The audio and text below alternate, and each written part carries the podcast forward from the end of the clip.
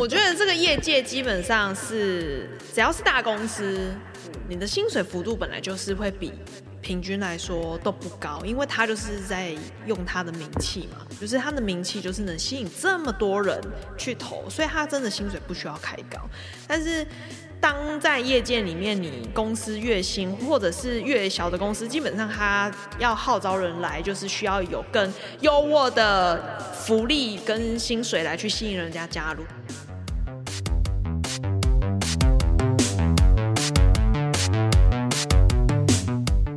大家好，欢迎收听行销啪啪啪，我是你的 Podcast 主持人 Tia Ting。今天的录音时间是二零二三年的三月十二号。我今天邀请到两位重量级的来宾，让我们欢迎新创意行销顾问股份有限公司共同创办人 Kelly，还有新创意的副总监 Jessie。给大家说声嗨，Hello，大家好。哎，等一下，因为我们今天的来宾有两个女性，所以我要请大家就先记住大家的声音。那 Kelly，你先讲话。Hello，大家好，我是 Kelly。好，Jessie。嗨，大家好，我是 Jessie。是是可以辨认的吗？我不知道，听众你们自己努力一下。声线太像。好啦，今天要做这一期，是我非常非常的期待。一方面是新创意行销公司，它是一个专门做医药、医疗相关还有科技相关的一个那个公关公司，然后有帮非常多国际的。厂牌做过非常多的活动案这样子，所以一方面是这个产业医药相关的产业是让人就是非常有兴趣的。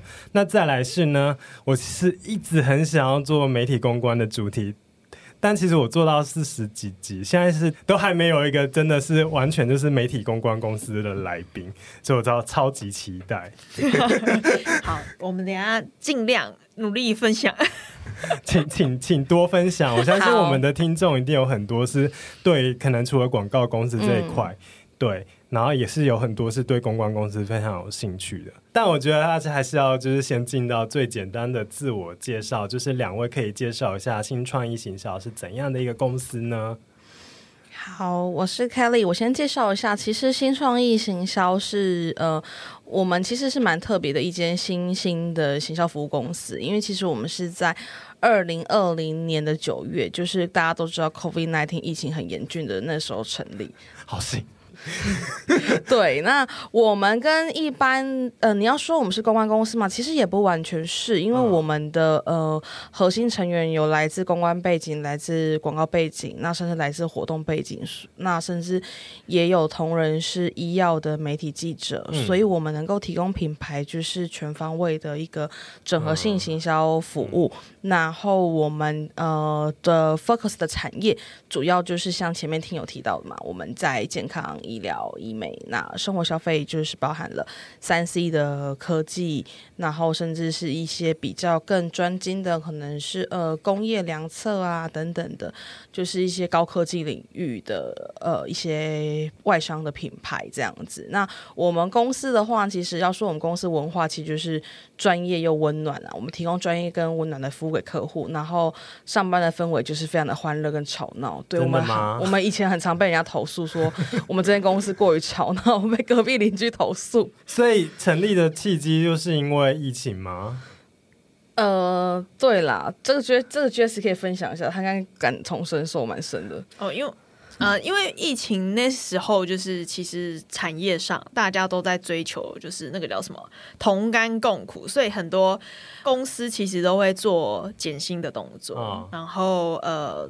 反正当初我就是也有被减薪，而且他待的还是知名的 4A 的公司。不行，我觉得这个好像我印象中，对我印象中他好像有签，就是公关公司有签很有名，然后在信义区，大家可能就可以猜得到。对对对，有签过一些。信义区很多家呀，爱说法也在信义区啊，很有名啦。然后就是呃，企业色，企业色就是很亮眼的颜色啦。对，就是这样就好，就是这样，因为毕竟我有签过，你懂吗？就是我不太能把不能让你讲出来。对对对对 录完节目之后就开始就就被就被对对对，就开始收到一些那个纯真信函啊，嗯、法院传票啊。对，当初就是被呃收到减薪的通知嘛，然后呃，但是因为生活还是得继续下去，嗯、所以呃那时候家里也发生一些状态，是需要有一些。呃，经济的后援，所以那时候就觉得，嗯，嗯，好像支撑不下去，所以那时候就本来就打算要做一些转职的动作，嗯、对，但是那个时候就刚好大家有缘分吧，我们公司股东就凑在一起，然后呃，开始我们这一次的就是创业这样子。你就是刚好在。北宋的时候遇到 Kerry，然后他就挖角你这样，就是我们就对，我们就 就起来了。我我印象蛮深刻，那个时候好像是二零二零年的端午连假，我跟 Jessie 还有跟我们一起的以前的前同事一起出去玩。嗯，然后那时候回程的路上，就是大家都路，因为我们是租车嘛，然后 Jessie 开车，然后那时候大家陆陆续续，就是他把我们送到家之后，最后一个下车的人是我。然后那时候我想说，哎、欸，好像是一个可以跟他单独。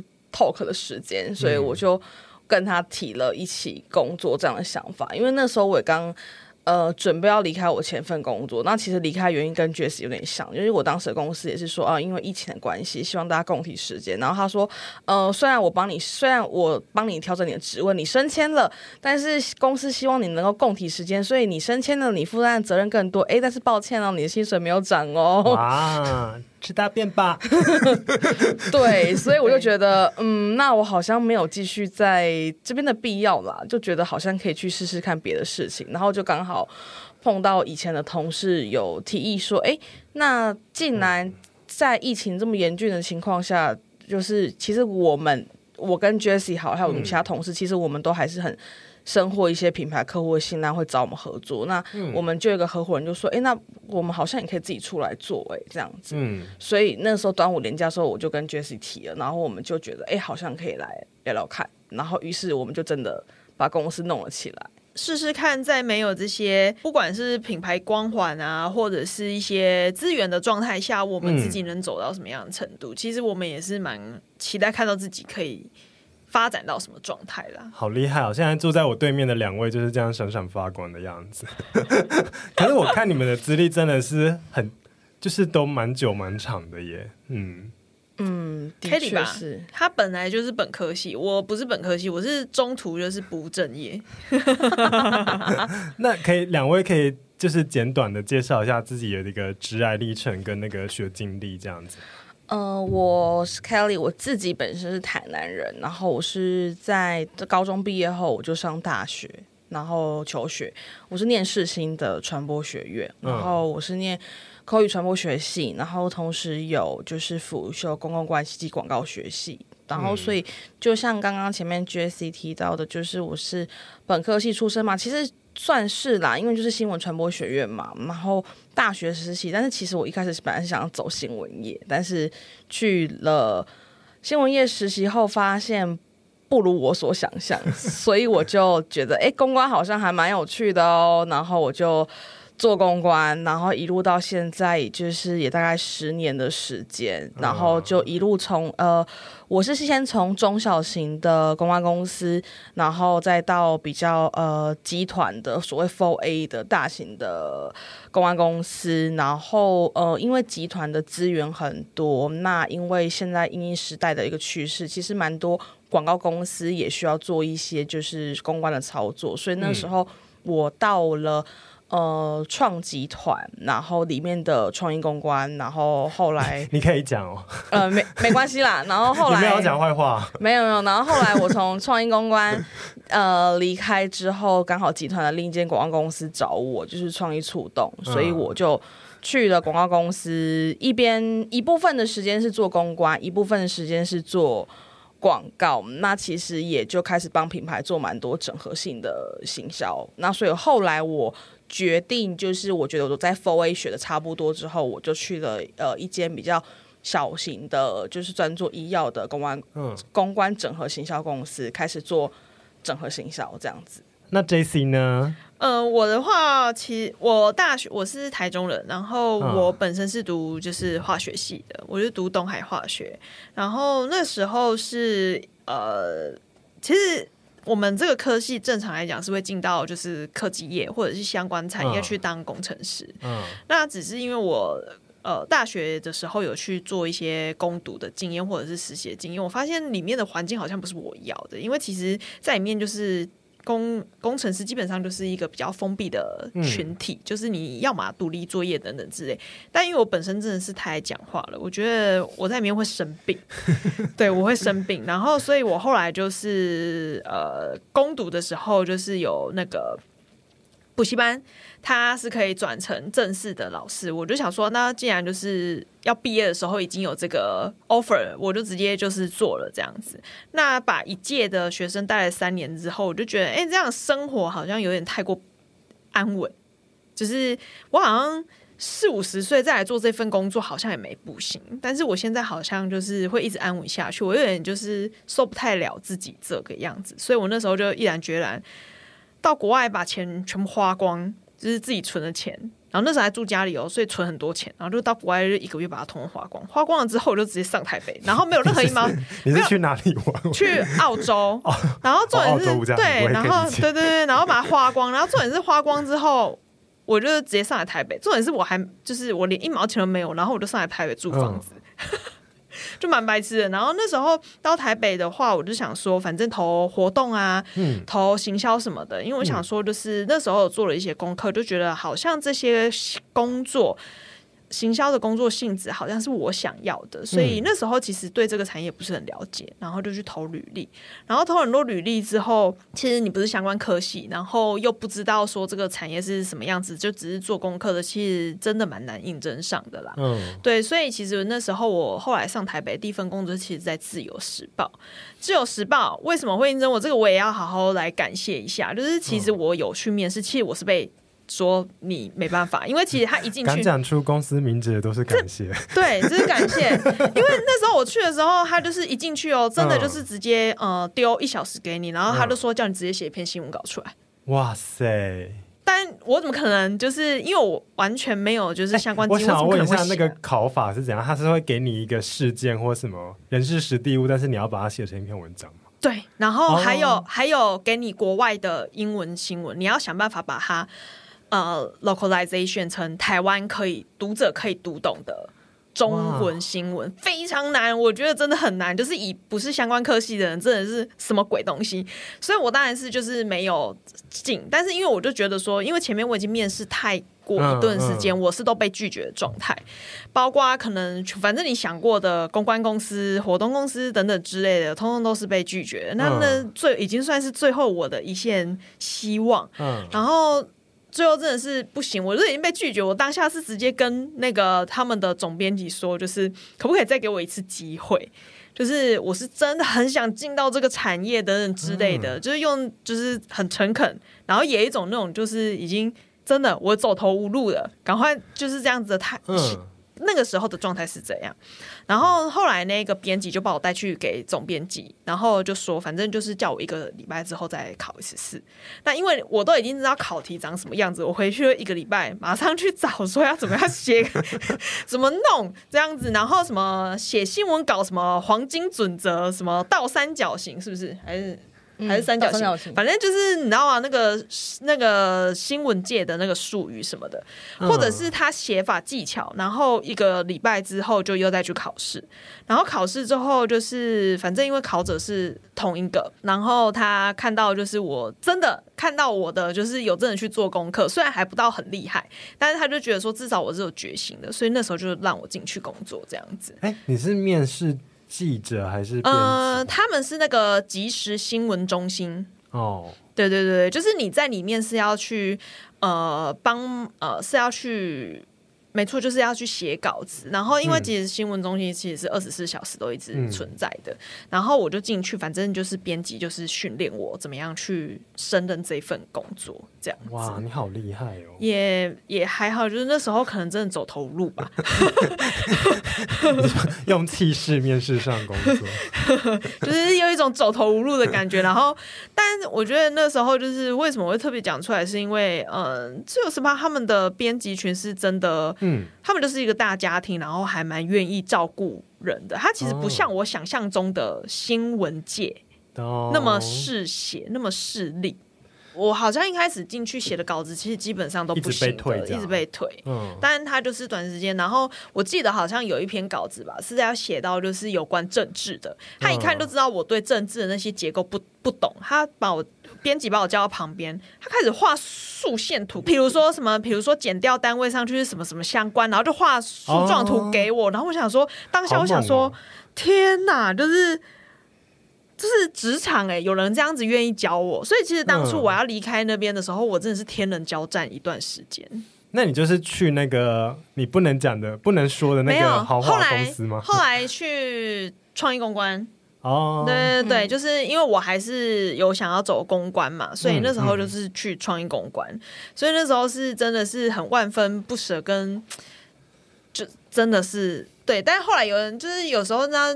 仕途不顺的时候，就会想想当初怎么会放弃这份呢？我在那边工作久，我会变记者，然后我就会变成我我现在这份工作要去讨好的对象。我说嗯，怎么自己会变主播吗？是呃，记者就会变记者。嗯，哪不管是哪一个线路的记者，我我就是被讨好的对象呢。哇，哎、欸，你这个就是你的自我介绍，就提到我后面访纲里面好几个我很想问的问题。一方面是比如说一篇好的新闻稿怎么写，然后再。还是跟记者维系关系，这我都很想知道。对，可以，可以，等下都可以再分享。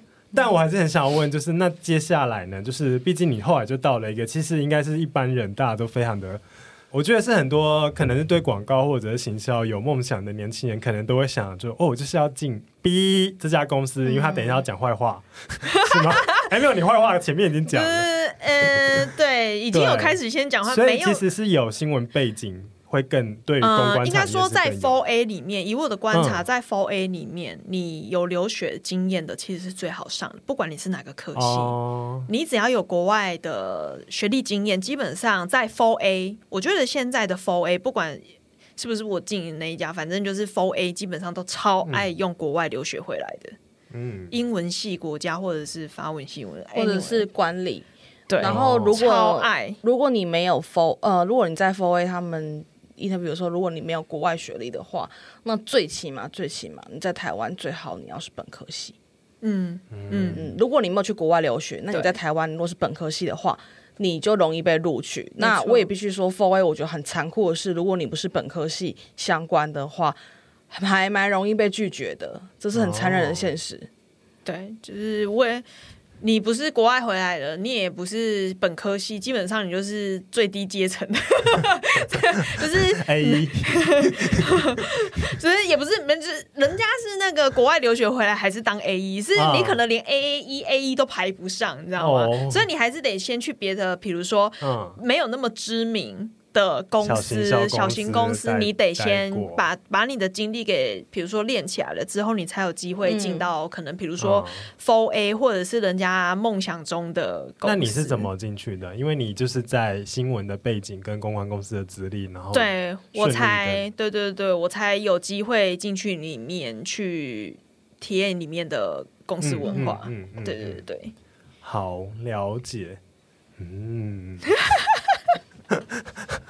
我本来曾经好残酷的开场的方式，对，但就是现实。虽然这个东西没有人会讲出来，大家就是会讲的很，比如说很体面啊，就是欢迎任何社会新鲜人，有理想的、有理想、有兴趣的人都欢迎大家。但是其实就是有那个百灵果，对，多多少少还是你还是久了，你可以观察到那个潜规则。可以理解，可以理解。我本来曾经有一度可能会成为 Jessie 另的那个。蛮有名的那些公司的同事哦，但后来没有去。我，我也有有，我也有接过他们的那个公关公司的主管的电话，问我要不要去面试。对啊，因为他们。然后我后来就是觉得那时候就是已经快三十嘛，我忘记了，嗯、然后就觉得啊，真的要从那个开始这样蹲起嘛，好累哦。我是啦，觉得自己好那个，其实其实不会，因为那时候我面试上的时候我没有去，然后我有让 Jessie 知道原因，就是我没有去成为他的同事的原因，是因为他。给的薪水其实没有真的比较好。那再来是我知道他们内部，因为他们的 HR 其实蛮希望我去 on board 的。那我又聊了，哎，跟 HR 聊一下他们公司内部状况。那知道公司内部状况的时候，我更觉得这间公司不是我想待的公司，因为他很坦白告诉我说，因为我是外聘的主管，不是内部就是培养起来的。那他也很坦白说，外聘的主管给的薪资是高于内部。直接这样子慢慢升上来，同我的薪资，那对我来说，我会觉得天哪，已经很低了。内部升上还更低。对，那我会觉得，那这样子你是把内部工作的同仁当傻子吗？我会觉得天哪，就是这间公司这样的一个状态跟文化，好像也不是我追求的。哇，听众听到这里，应该都在想说，到底哪一间？到底哪一间？到底哪？是我想的那一间吗？是我想的那一间吗？但我觉得 f o r A 公司基本上就是这样，就是我觉得这个业界基本上是只要是大公司，嗯，你的薪水幅度本来就是会比平均来说都不高，因为他就是在用他的名气嘛，嗯，对对对对，就是他的名气就是能吸引这么多人去投，所以他真的薪水不需要开高，但是。当在业界里面，你公司月薪，或者是月薪，或者是越小的公司，基本上他要号召人来，就是需要有更优渥的福利跟薪水来去吸引人家加入。这我觉得这是本来就是蛮常见的一个状态了。嗯，了解。那你们觉得就是新创意行销，就是你们公司跟这种，是刚刚讲到，就是你们的前东家这种大集团，嗯、就你们的优势是在哪边？我觉得我们的优势的话，在于我们公司虽然我可以这么简单一句话说，麻雀虽小，五脏俱全，就是大公司该有的一些呃教育训练、严严呃严谨的制度我们都有，然后该给的福利都多于那些大公司。我们该给的福利我们没有少给。嗯、那再来很多我们这个行销产业蛮多的公司，其实他们都是所谓的责任制。责任制就是你必须要把你的工作就是完成，不管你下班后要加班到几点，或是你周末要加班到几点，你你就是得得完成，但是你的薪水是不变的。嗯、那我们公司比较特别的是，我们是有打卡上下班。哦。那如果你真的真的因为手边因为客户有临时性的需求，或是真的工作量。超出了原先的预期的状况的话，你真的需要加班，公司是会让你去加班。那加班我们也就是依照劳基法的规定去进行补休或是现金。其实这是劳基法最基本最基本的保障。对啊，对啊，其实是。但是很多行销公司都没有做。你说 4A 的吗？嗯，哦，我可以分享刚刚那个吗？他其实 没有，应该每间，我觉得大部分的公司都这样，不止 For A，就是他们 HR 会去鼓励你就，就就是在旁边可能会 murmur 讲说，啊，你不要申请加班费啦，我会讲给你听，但是他绝对不会留任何的文字，嗯。给你说你不可以申请加班费，原因是因为这是违反劳基法的。对，我知道。对，所以他们只能用劝说的方式，但是当员工真的去申请加班费，他也无可奈何。嗯嗯。对对对，所以我们呃怎么讲呢？就是。呃，所以有些人应该常常会被 HR 或者是主管骚扰，就是因为毕竟要控管那个 人事成本嘛。人事成本。对，但是我们对，但是我们这一块的话就，就呃蛮鼓励大家准时上下班。嗯、那你要是真的，比如说真的，因为公司业务是需要加班，你就直接申请吧。好，对新创意有兴趣的年轻朋友们，那个请搜寻一零四哦，私信一零四号。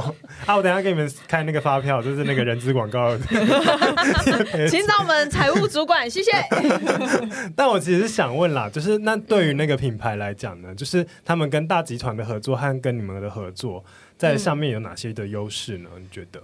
嗯，我觉得跟我们的优势的话，因为其实大家都知道，跟大的那种就是大型的集团，他们其实分工分很细。对，就是大型集团里面就会分，呃，公关就是某些公关公司负责，那活动就是活动的公司负责，广告就是广告公司的负责。嗯嗯，那其实对于品牌来说，我要去自己把我的预算做切分，公关我要多少钱，哦、广告多少，那活动多少，数位多少等等，嗯、那以及这几间公司。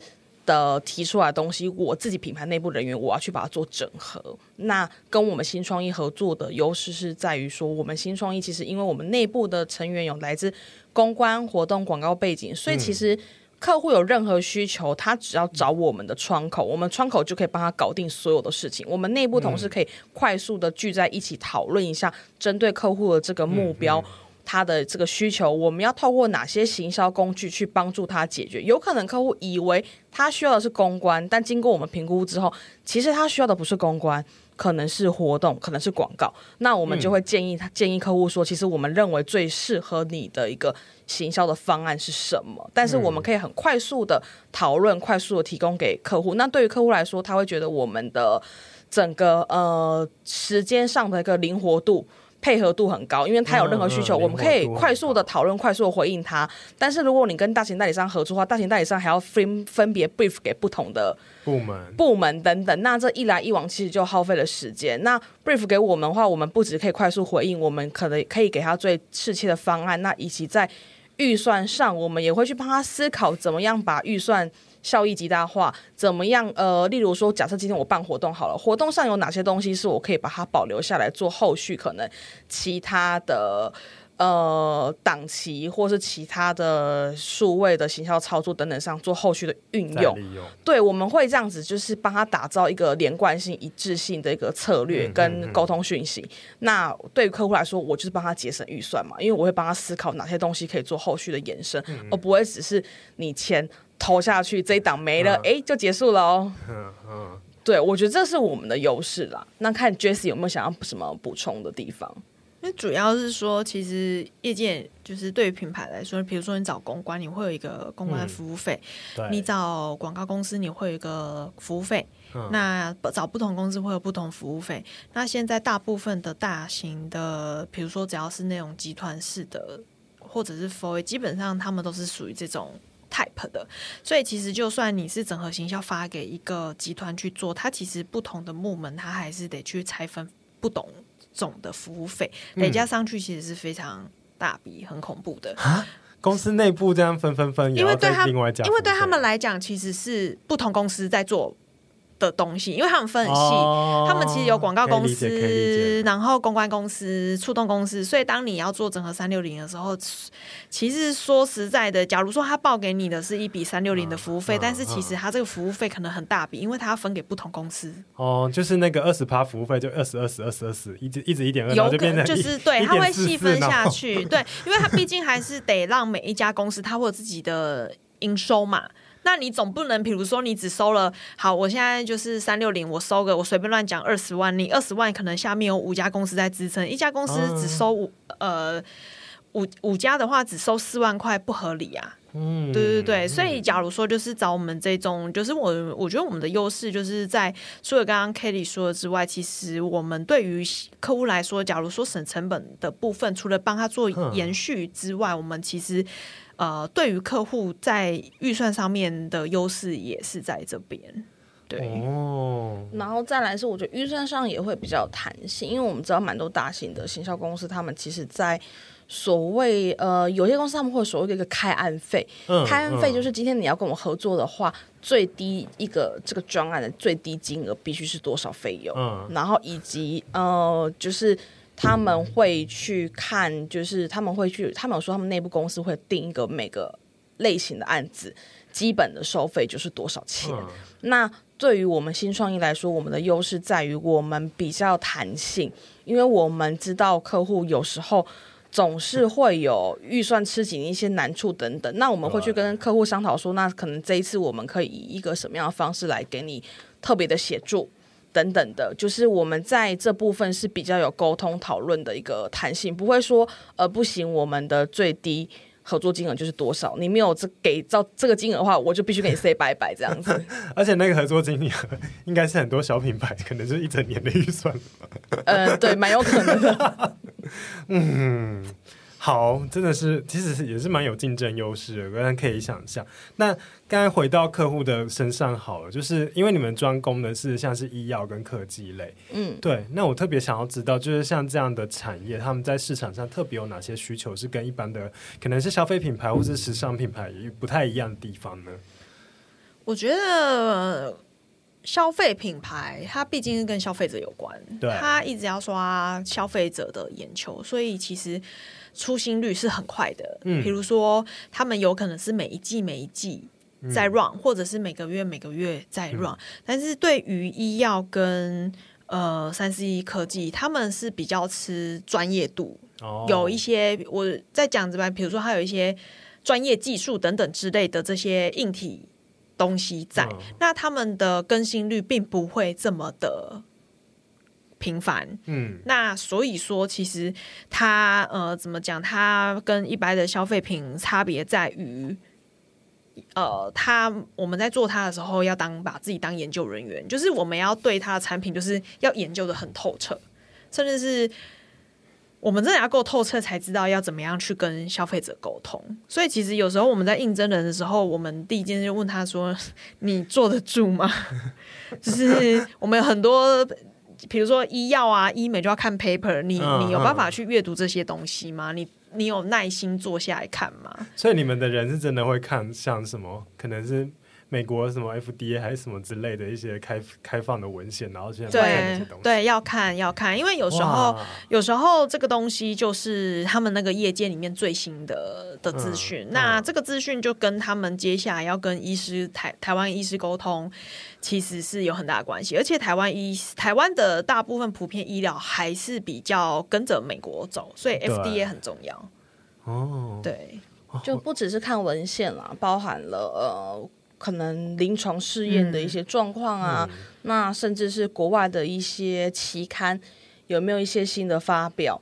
那台湾这边的话也会看台湾政府单位对于这个呃产品啊或是药品啊它的一个合可的适应症的范围等等，我们都要很知道，就是哪些是呃禁忌，哪些是它的适应症等等的那。再来是我觉得跟其他的产业不同是还有所谓法规的部分，因为我们都知道医药跟医美其实是有受政府的法规规范，而台湾的规范其实相较于我们邻近的像是香港啊的地区，其实相对于比较严格的。那所以我们在做很多的行销上，我们会像我们公司自己内部，我们会有律师帮我们做个严谨的审核跟把关，避免触法，因为卫福部他们有。一个颁布一个有你如果写哪些字眼，就是会触发。我知道，我知道，我知道这个什么，突然要讲讲不太出来，什么改善什么什么，你不能说，你也不能说什么回春，对，回春不行。对，那个是有医疗的。那养颜美容可以吗？养颜美容有可能在边缘，反正他们的用词很嗯。很机车，就是你我知道什么减很明确的什么减少肌肤暗沉这种不行不行，然后减少皱纹，促进胶原蛋，就是那种很明确的讲到某些症状是不行，但对就是那我有点意外，回春不行，回春这么的，它就是有很明显功效，因为你是恢复青春。哦就是你的 edge 是有被明显改变，所以是不行。啊，我以为回春只是一个很通俗的一个，没有，就是只是有有疗，你只要讲疗效，明确疗效，例如说什么有效改善、有效去除，这种都是不行，不行。对，你必须用比较模棱两可的词汇，例如说什么帮助，然后舒缓，让你找回少女时代的什么。不行，这也不行。你，比如说，可以举例啊，那个像比如说那个呃，什么“凤凰电波与时光逆行”这句话其实是不行的。时光逆行就不行哦？不行，只是因为他们这么文绉绉的东西不行，因为我们曾经有去跟那个政府询问过，其实这是不行的。哦，对。哎呀，不过那一种医美品牌，他们都是有准备一部分的预算，就罚款预算单，Yes! 这我就不好说。预算啦。但但这句但这句话，我曾经就是因为纳闷过，所以有问过政府，他们有明确回复说是不行的。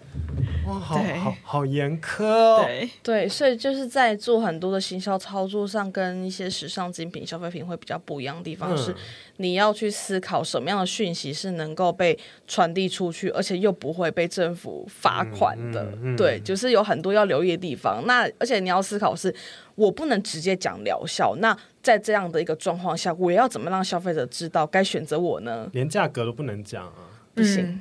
嗯对啊，但是我刚刚才在经过那个中山捷运站，才看到很大一幅的那个医美的广告，怎么说肉肉毒，然后一针多少起这样，然后现在想说这违法吧？Hello，它是医美院所刊登的，对，医美院所哇，嗯，应应该是通呃，因为它是医美院所，所以可能它的包含度跟品牌可能会再包容一点。你就说就是有准备罚款了？是吗？没有，他们我记得医疗行为是不能就是标价这样讲的。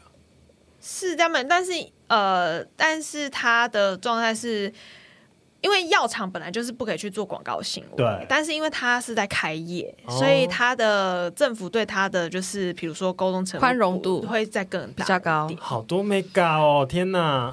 我们是被叫去。那个像训导处坐在那边听他训话，要跟那个官员喝茶这样子。对，是被叫去，被叫去训。我们有过这样的经验。对对，被叫去训话，被同业检举吧。另外一家是，就是说，就是说是什么有 呃有心民众啦，有心人士，就是什么热心民众检举啦。钱东家啦，钱东家应该还好，钱东家不会还好，他他他不着重在这部分。哦，那我们回到新闻稿的部分好。感谢大家今日的收听，更感谢新创意的 Kelly 和 JC 的分享。不过，两人分享的不止这些。